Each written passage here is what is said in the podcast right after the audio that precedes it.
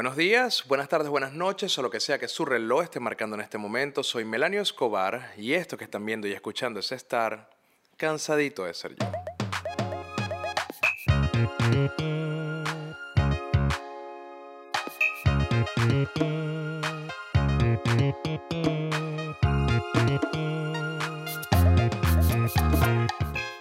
Todos estos días lo que se ha conversado es de la resistencia indígena, del Día de la Raza, del descubrimiento de América, como ustedes lo quieran ver de acuerdo a la ideología política que tengan, porque básicamente de eso se trata, de cómo las personas ven la vida a través de la política y eso determina cómo ellos van a percibir la historia y cómo ellos quieren contar la historia,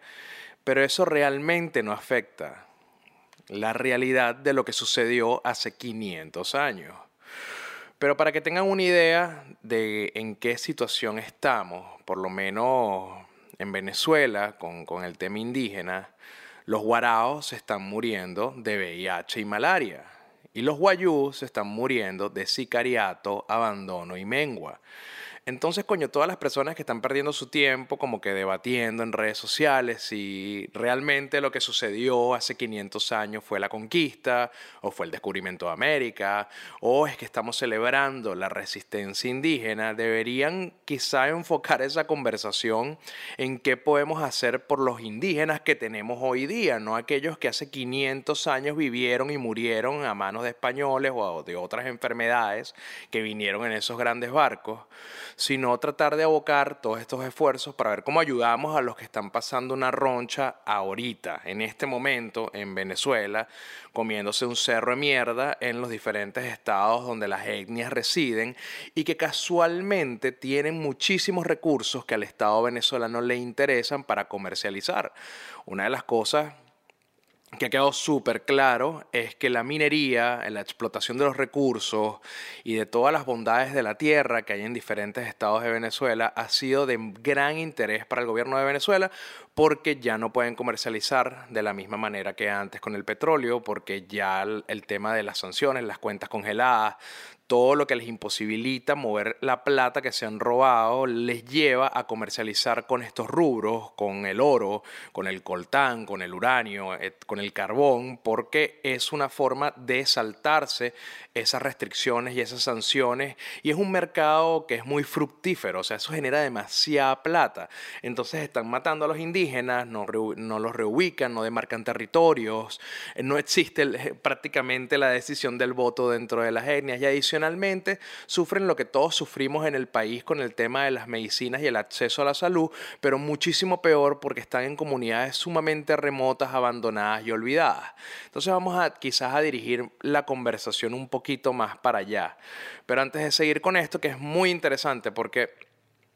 hay datos que ustedes no se imaginan de las etnias guarao, por ejemplo, que les va a volar el puto cerebro cuando se los diga. Pero primero vamos a hablar un poco de la gente que hace posible que Cansadito llegue a la pantalla de YouTube o al Spotify o a la imaginación, donde mierda estén escuchando esto. Y es la gente de Mia Pancakes. La gente de Mia Pancakes está en Instagram, son los mejores ponquecitos de Florida con el sabor de Caracas, pero acá en Miami. Y si quieren comprar como si estuvieran en Miami, pero en Caracas, la tienda Fantasma es el sitio donde tienen que acudir en Instagram para comprar todas las cosas que ustedes quieran, regalos de todo tipo. También les recomiendo seguir mi canal de memes en Telegram, se llama Memelanio Bar. Simplemente y se unen, ingresan, se unen al grupo y reciben todos los días dosis de 20 memes directamente a su celular. También les recomiendo meterse en el patreon.com slash melaniobar si quieren apoyar mi trabajo en cualquiera de sus ámbitos. Y adicionalmente estoy creando una lista de reproducción en Spotify con toda la música que de alguna forma sale referenciada aquí en Cansadito de Ser Yo.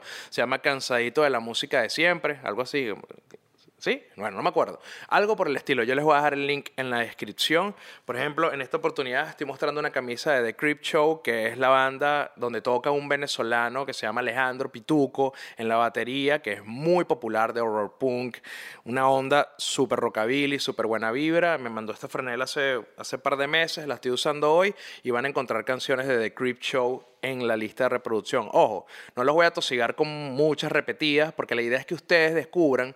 música que quizás no acaba de salir, pero puede ser música nueva para ustedes porque no la conocían, para que se la disfruten y expandan un poquito su conocimiento musical.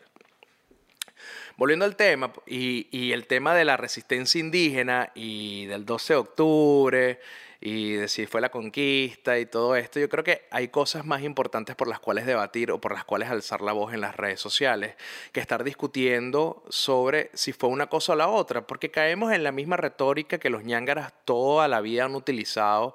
pero del otro lado, o le hacemos el contrapeso a los ñángaras para tener una excusa de poder vociferar todas las locuras que todo el tiempo están vociferando. El gobierno de Venezuela lo único que hizo por los indígenas en algún momento fue tumbar la estatua de Colón que estaba en la Plaza Venezuela y hacerle un juicio a Colón. Esto, esto es verdad, hacerle un, un juicio a Colón en Bellas Artes. O sea, arrastraron la estatua no sé cuántos metros para hacerle un juicio a alguien que tiene más de 500 años muerto y que no influye ni, ni importa en la realidad actual y adicionalmente cambiarle el nombre a todas las cosas que nosotros conocemos y que tenemos una tradición de vida escuchándolas como el Ávila, como el, Parque Francisco de Miranda, que antes era el Parque del Este, eh, cambiar el nombre a la, a la vila como Guaraira Repano, la autopista Francisco Fajardo ahora es la autopista Cacique Huacaipuro, qué sé yo. O sea, cosas que realmente no importan y que no dignifican a la comunidad indígena. Eso es, ese es realmente el punto, porque si tú me dijeras que si hubiese, si hubiese tenido una política desde el Estado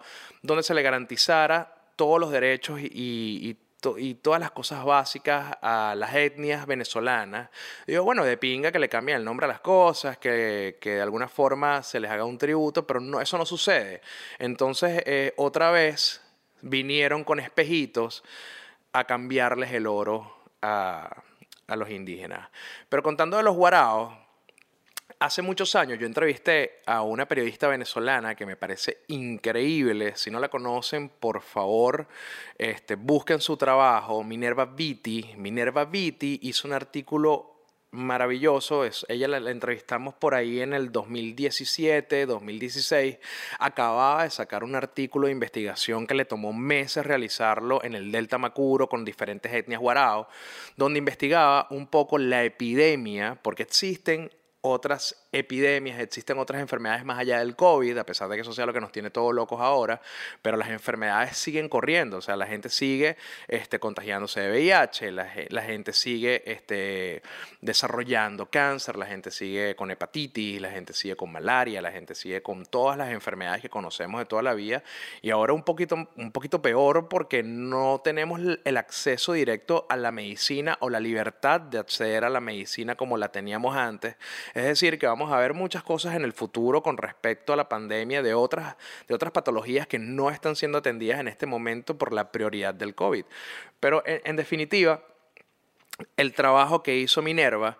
es muy detallado, lo hizo por muchos meses, se fue para el Delta Macuro a convivir con todas estas comunidades guaraos y hacer una radiografía de lo que estaba sucediendo con el tema del VIH. El VIH es una epidemia, está considerado como una epidemia dentro de las comunidades guaraos, porque le está dando a un grupo masivo de personas al mismo tiempo, es algo que no está siendo controlado, no está siendo atendido y está matando por lo menos uno o dos guaraos al mes. Esto es un número bastante alarmante para una comunidad tan pequeña, para etnias tan pequeñas, tan remotas y tan aisladas. Lo que sucede es que los guaraos se han visto obligados, o por lo menos los hombres de las etnias guaraos, se han visto obligados no solamente a abandonar las aldeas, a abandonar los sitios donde las comunidades donde residen por temas de trabajo, sino también por el acoso de paramilitares, de mineros y, del Estado para poder trabajar en las tierras donde ellos residen. Entonces se han tenido que movilizar constantemente y una de esas movilizaciones adicionalmente les ha obligado a trabajar en temas de minería porque no hay una economía sustentable ni hay un apoyo por parte del Estado real donde los, los guaraos puedan seguir desarrollando su cultura, seguir desarrollando su vida normal dentro de las comunidades que residen. Entonces tienen que dedicarse a la minería, al transporte de, materiales, a, a, los botaderos de basura. Y esto evidentemente trae un montón de vicios que vienen de afuera, que son importados a estas etnias que es, por ejemplo, la prostitución, el consumo de drogas y otra serie de factores que han influenciado a que el VIH se expanda dentro de estas comunidades, porque estos hombres guarados van para, van para estos sitios a trabajar, se van por un periodo largo del tiempo, empiezan a ganar una cantidad de dinero bastante significante dentro del rubro de la minería, contratan prostitutas, este, empiezan con el consumo de drogas, una serie de factores que los ponen en riesgo. Adicionalmente, la falta de cultura y educación sexual les hace que no se cuiden a la hora de tener relaciones sexuales y llegan con esa, con, llegan con el virus a sus comunidades a pasárselo a sus esposas, a sus parejas, y así se ha ido propagando de una manera alarmante. Adicionalmente, los científicos que han estudiado el, virus o la propagación del virus dentro de las comunidades guarao han determinado que la cepa que, de VIH que tienen estas comunidades es sumamente agresiva. Es decir, que, los, que las personas de la comunidad están desarrollando eh, SIDA mucho más rápido que el resto de los venezolanos que viven con VIH porque es una cepa diferente que es menos agresiva. Esta cepa hace que en cinco años ya estén desarrollando síntomas de SIDA, que es lo que realmente puede matar. Recordemos que el VIH y el SIDA son cosas diferentes. El, el VIH es el virus y el SIDA es una de las enfermedades que en consecuencia de tener de vivir con VIH sin un tipo de tratamiento apropiado. Entonces, las personas de la, de la etnia están desarrollando el SIDA muy rápidamente, se están muriendo y no ha habido una atención apropiada, oportuna y certera por parte de las autoridades sanitarias del país y esto los ha dejado completamente en el olvido. Adicionalmente, hay un dato súper, súper curioso dentro del artículo de Minerva que es que me hizo darme cuenta que primero que los guaraos están, por lo menos socialmente, sumamente adelantados al resto de la sociedad y que tienen unos paradigmas de relaciones interpersonales que nosotros en, nuestra cultura no son tan normalizados, y a pesar de que sucede y que hay mucho y que yo, por lo menos yo lo veo como algo normal, no, no lo vemos generalizado y los guaraos sí, los guaraos tienen una figura que se llama tidahuinas. los tidahuinas, que en, en, idioma guarao significa mujer con pene, es como una segunda mujer que pueden tener eh, las familias más acaudaladas, las familias con mayores recursos, donde eh, esta mujer, esta tidahuina, ayuda a la mujer principal, que es la esposa del, del jefe de la casa, y adicionalmente tiene permitido tener relaciones sexuales con, el hombre de la casa. Entonces, esta figura ha sido doblemente victimizada porque no solamente es indígena, no solamente es parte de la etnia, sino que adicionalmente es una figura transgénero que ha sido estigmatizada por eh, la cultura occidental, las misiones religiosas que han ido para las diferentes tribus a tratar de, mm, no sé, de, culturizarlos con, con, la religión católica. Y se han visto, y a raíz de la pandemia, de la epidemia de VIH en las etnias, han sido culpabilizados o culpados, perdón, por eh, todos los miembros de la comunidad como que son los portadores del VIH y son los que han infectado a la comunidad, cosa que no es necesariamente cierta. Lo que sí es cierto es que la estigmatización religiosa, la estigmatización eh, em, de salud y la estigmatización por ser transgénero les ha obligado a salir de los entornos familiares donde se empeñaban un papel sumamente importante porque ayudaban en las labores del hogar completamente abocados a eso, sino que también eran parte del, núcleo sexual de la, de la, pareja y han tenido que irse a los sectores mineros y han tenido que irse a los sectores botaderos de basura y a todas las partes donde la economía de alguna forma está está impulsándose para poder prostituirse y evidentemente dentro del, rango de la prostitución, sobre todo cuando es de, muy bajo nivel, los cuidados de salud son prácticamente inexistentes, entonces muchos de, estos personajes, de, estos, em, es que el nombre me, cuesta, ¿no? Los tidawinas, vienen con, con la enfermedad. Pero bueno, parte de lo que tú puedes rescatar del, del artículo de Minerva Viti no es solamente estos datos tan curiosos, sino que hay un problema realmente que no está siendo atendido dentro de las comunidades indígenas y nosotros estamos perdiendo el tiempo discutiendo de lo que pasó hace 500 años. Me parece una estupidez completamente teniendo la capacidad nosotros como adultos y, como miembros activos de la sociedad de poder darle una mano a estas comunidades de la forma que sea. Yo tengo más de seis años trabajando en, forma de capacitación y educación a las comunidades de la parte de la Sierra de Perijá, de la Guajira, tratando de darle herramientas tecnológicas para poder em, de alguna forma enseñarles a utilizar las redes sociales, el internet, etcétera, para que puedan comunicar al mundo exterior lo que sucede en sus comunidades, porque es súper curioso la forma en la que trabaja por lo menos los guayú, los que viven en las comunidades más remotas, lo que tienen es un teléfono celular analógico y de ahí le mandan mensajes de texto a un miembro de la comunidad que vive en la ciudad, por ejemplo Maracaibo, y este es el que a través de su computadora puede publicar en los diferentes grupos de Facebook o en los canales eh, de Telegram o en Instagram las cosas que pueden estar pasando en la comunidad. O sea que hay un delay tecnológico bastante grande y de eso me he encargado de trabajar durante los últimos seis años con ellos. Entonces, bueno, hay formas de aportarle a las comunidades que no es solamente dinero y que no es solamente este, hablar de la conquista, sino que también hay formas de, apoyar, así sea con educación, ¿no? Que yo, yo creo que eso es una de las, principales cosas que, que uno debe abocarse como ser humano, tratar de devolverle algo a los demás, a pesar de, de todas las cosas que uno pueda que uno pueda tener en, en, la cabeza y todos los prejuicios que uno puede tener o el desconocimiento, así como nos tomamos el tiempo de caer en estas, en estos, en estas batallas campales en las redes sociales, bueno, también podemos tomarnos el tiempo de buscar en qué podemos aportar un poco. Pero hablando de otra vaina, porque no es solamente el, el tema indígena que, que, me volvió mierda esta semana, sino que esta semana también en la casa nos dimos la oportunidad de salir, porque vino un, vino un gran amigo de hace muchos años, nos conocimos en la universidad y desde ahí, bueno, más nunca nos separamos, tuvimos banda juntos, tocamos mil veces, eh, compartimos desamores, lloramos, nos reímos, bueno, nos echamos 300 millones de peas, nos apoyamos en proyectos, nos, nos, mudamos de países, nos visitamos cada vez que podemos y finalmente vino para acá y estuvimos compartiendo y, viéndonos después de varios años.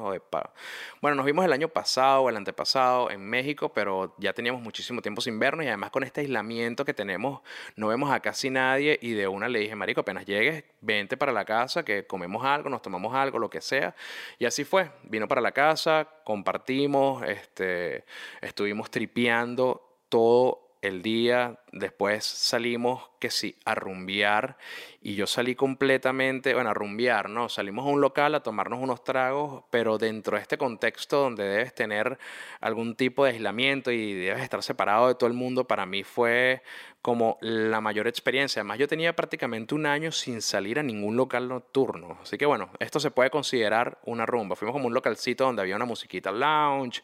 pedimos unos tragos, estuvimos conversando toda la noche, pero lo que más me sorprendió para mí mismo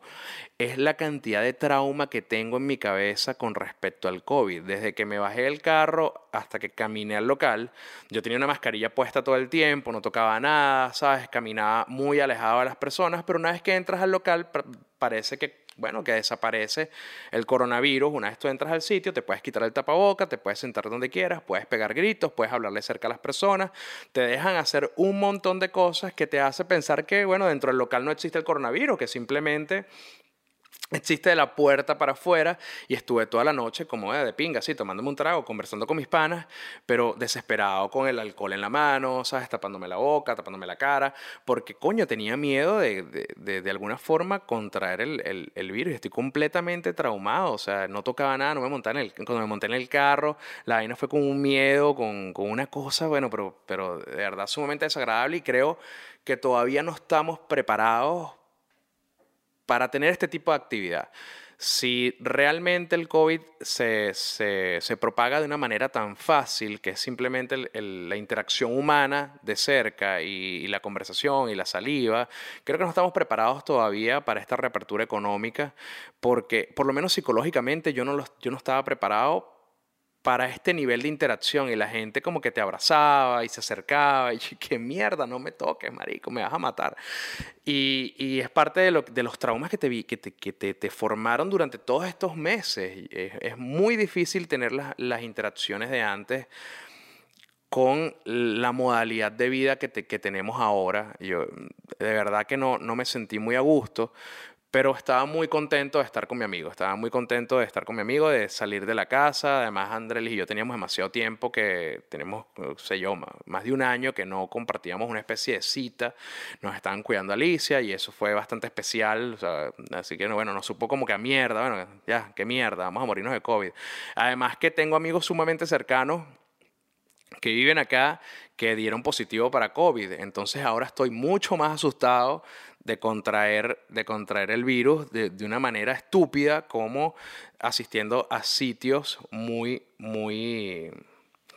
muy con, con mucha gente, con, con, mucha, muy concurrido es la palabra.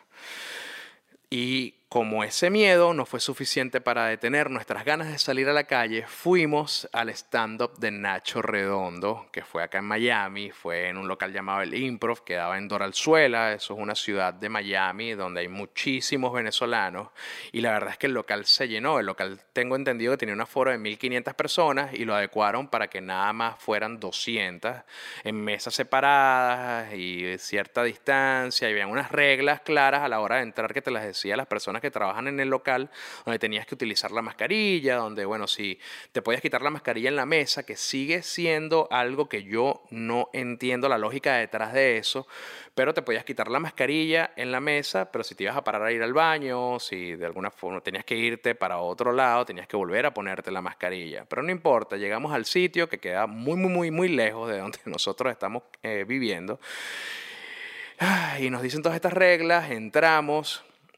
nos sentamos y me quito la mascarilla. Cuando me quito la mascarilla tenía unas personas atrás sentadas comiendo, bebiendo, disfrutando de la previa antes del show de Nacho Redondo y estaban pegando gritos, este, tosiendo, estornudando y evidentemente todas esas son alarmas. O sea, yo estaba demasiado asustado cada vez que escuchaba que estas personas emitían un sonido por esa boca y me volvía a poner el tapaboca y me lo volvía a quitar. Al final, al rato se te empieza a quitar como que la cagazón que cargas y bueno, pedimos unos refrescos, pedimos unos pequeños y empieza el show. Yo no tenía muchas expectativas porque la verdad es que durante muchísimo tiempo eh, he visto muchos tweets de Nacho Redondo que realmente conmigo no hacen clic. De hecho, sentía medio rechazo por algunas de las cosas que él esgrimaba en redes sociales y simplemente no me gustaban. Pero cuando vi el stand-up, que me pareció demoledor, arrollador, increíble, si tienen la oportunidad de verlo, por favor no lo pierdan de vista. Tienen que asistir al stand-up, está buenísimo. Me di cuenta que lo que yo realmente quizás lo que estaba sintiendo era la ley del espejo, lo que me veía era reflejado en los tweets de Nacho de alguna forma y eso me, genera, me generaba ese rechazo porque cuando vi el stand-up, cuando vi todas las cosas que decía, yo sentía que era yo el que estaba hablando en esa tarima. Era impresionante el paralelismo de situaciones que él ha vivido y las relata de una manera muy cómica que yo también he vivido. Adicionalmente, yo les digo algo, ustedes identifican que un producto es bueno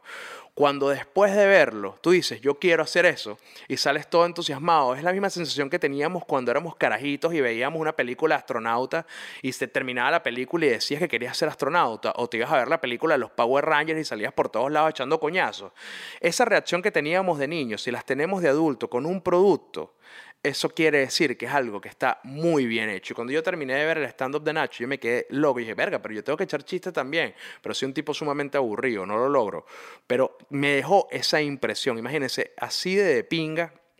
es el show. De hecho, tiene un chiste que habla la, gira se llama Discapacitado y es por toda la polémica que tuvo en algún momento con el chiste de los discapacitados, el cual él cuenta en esta rutina y es sumamente gracioso y no sé por qué hubo tanta laraca al respecto porque es un chiste tonto y solamente queda mucha risa, pero hubo uno que no lo quiero contar porque no quiero hacer spoiler de, del stand del pana, pero bueno, como esta vaina la ven 200 personas, no creo que influya muchísimo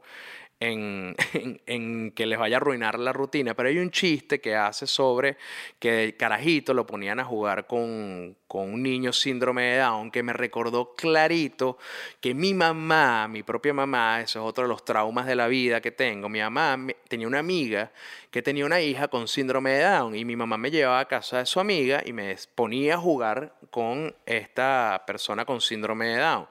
La el único detalle que era que la hija de, la amiga de mi mamá tenía casi 60 años, pero mentalmente era como una niña de 8 años, tenía más o menos mi edad. Pero a mí nunca mi mamá me explicó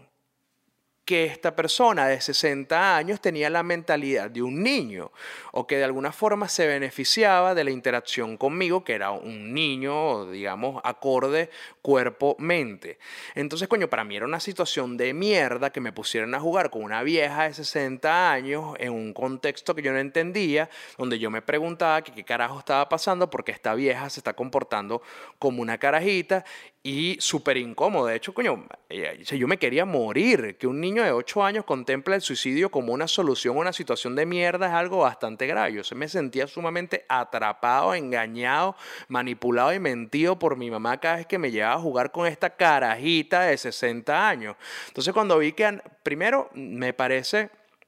sumamente curioso que haya esta misma situación en otras familias. O sea, ¿cuántas mamás llevan niños a jugar con personas adultas con síndrome de Down? Esto es una tendencia en Venezuela. Esto, esto es algo que, que, acostumbran a hacer las familias. O sea, es, es así como que, bueno, no, los fines de semana nos íbamos para los lunes, bueno, llevamos a Alejandrito a jugar con, con, la hija con síndrome de Down, el miércoles vamos por helado. O sea, es una tradición, es algo. Yo quiero entender esto porque no es posible que esta vaina tan particular me haya pasado a mí, también le haya pasado a Nacho. Por ejemplo, por eso, bueno, yo creo que también por eso me estortillé de la risa durante todo el stand porque todos los cuentos eran sumamente similares. Y no voy a seguir con los otros cuentos que son idénticos a lo que él decía en los chistes, porque ahí sí voy a cagar toda la rutina. Pero sí les reitero, tienen que ir a verlo. Y esta vaina, ir a ver el show de Nacho, me dejó una lección sumamente importante que no hay que tomar como una, como una verdad absoluta el sentimiento que tú tengas o que te genere una persona a través de redes sociales a manera inmediata y, que sea determinante para siempre sobre esa persona. Porque una vez que yo vi ese carajo en tarima, de la forma como, como se expresaba, lo genial que lo hizo y el paralelismo de las situaciones que él ha vivido que los convirtió en comedia y las que yo he vivido los convertí en trauma, me pareció que yo estaba completamente equivocado con la percepción que tenía de él y que realmente es una persona más bien en la que yo me veo reflejado, así tal cual la ley del espejo y que quizás por eso yo generaba algún tipo de rechazo. Te lo juro que yo no voy a volver a determinar lo que siento por una persona en redes sociales, así que quede así para siempre. No, me voy a dar la oportunidad de tratar de conocer a, a las personas en, en persona o por lo menos apreciar su trabajo para generar una opinión un poco más un, poco más certera de si la persona me cae bien o no, si concuerdo con ella o no, más allá de un tweet. Es una recomendación que le dejo a todos para que, para que no sigan hablando mierda de la gente sin conocerla y no sigan rechazando a las personas por un tweet o por una idea que tuvieron en algún momento que no les gustó, sino darse la oportunidad de, de, de conocerlos. Y otro highlight de esa noche es que si de alguna forma yo me contagio de, de COVID, de coronavirus, o Andrelli se contagia de COVID y, o coronavirus por haber ido a la función de Nacho, probablemente también se contagie Danny Ocean, porque estaba en la mesa con nosotros, ¿verdad, mi amor? ¿Estás contenta, verdad? Andrés estaba feliz de que estuviéramos compartiendo mesa con Danny Ocean. Esa es otra vaina. Yo no tenía ni, ni idea de quién era Danny Ocean hasta que Andrés me comentó, me echó el cuento como de, de, la historia de éxito del pana que le compuso una canción a, a una exnovia y bueno, la vaina pegó que hasta Cristiano Ronaldo terminó cantando la, la canción, que, que, es una locura. Y yo, mierda, la historia me pareció sumamente arrecha porque lo único que yo he sacado de una exnovia son traumas y arrecheras y él sacó un hit mundial y cuando lo conocí fue sumamente de pinga porque conocí a Daniel, no conocí a Danny Ocean y fue una persona sumamente abierta y verga, amable y empática. Estuvimos conversando muchísimas cosas que, no, que quizás no te has esperado de, de, alguien que tiene un hit mundial pegado. fue bastante agradable y, y, estuvimos sin tapabocas todo el tiempo, así que probablemente si yo me muero, se muere Danny Ocean. Chao.